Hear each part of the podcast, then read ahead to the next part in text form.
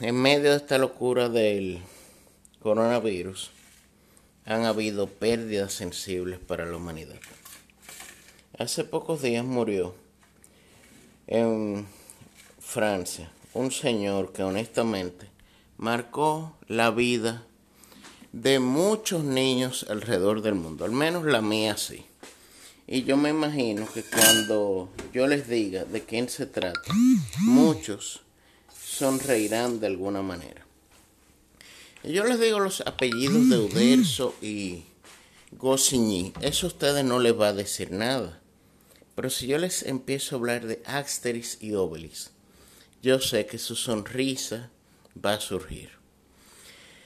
Ellos fueron los grandes campeones de la lucha de esa última aldeita gala independiente en contra del Imperio Romano.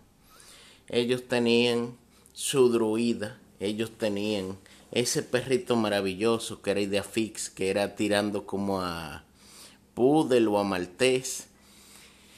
Y sobre todo ellos viajaron por todo el mundo. Ellos representaban la hidalguía, la valentía, un poco la ingenuidad, pero sobre todo la nobleza de espíritu. Y en eso viene mi análisis realmente. Cómo los dibujos animados, los muñequitos, las caricaturas, como ustedes lo quieran poner, han moldeado nuestra forma de ser. ¿Qué niño en su momento no ha querido ser como Superman, como Batman o como Leonor de los Thundercats?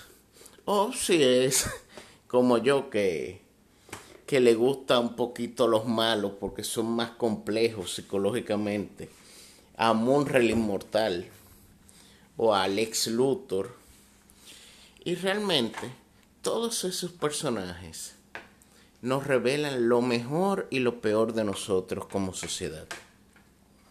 Nos revelan la capacidad de sobreponernos a las adversidades, nos revelan la capacidad de tener el ser humano de luchar en contra de las injusticias y crear algo mejor. Y al mismo tiempo la capacidad que tenemos de causarle el mal al otro, con el único fin de buscar nuestro beneficio. No todas las caricaturas son tan profundas, pero yo creo que las que nos han marcado nos han dejado algún tipo de enseñanza moral, o alguna manía que todavía tenemos. En medio de este marasmo del coronavirus, realmente creo que podemos afirmar que, volviendo al pasado, que quizá los momentos más felices que tuvimos sin darnos cuenta aquellos que fuimos de la generación del 80 hasta el 90, y no sé la generación que le siguió, fue justamente el pasarse las tardes viendo dibujos animados. Y por un momento mentalmente los invito a que hagan ese viaje al pasado y se recuerden viendo a los Thundercats, a los Simpsons y a otros tantos muñequitos que habían. Señores,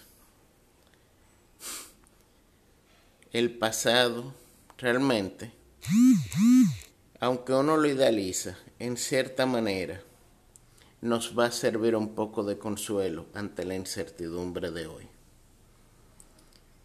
Tengan fe, superaremos esto y un abrazo.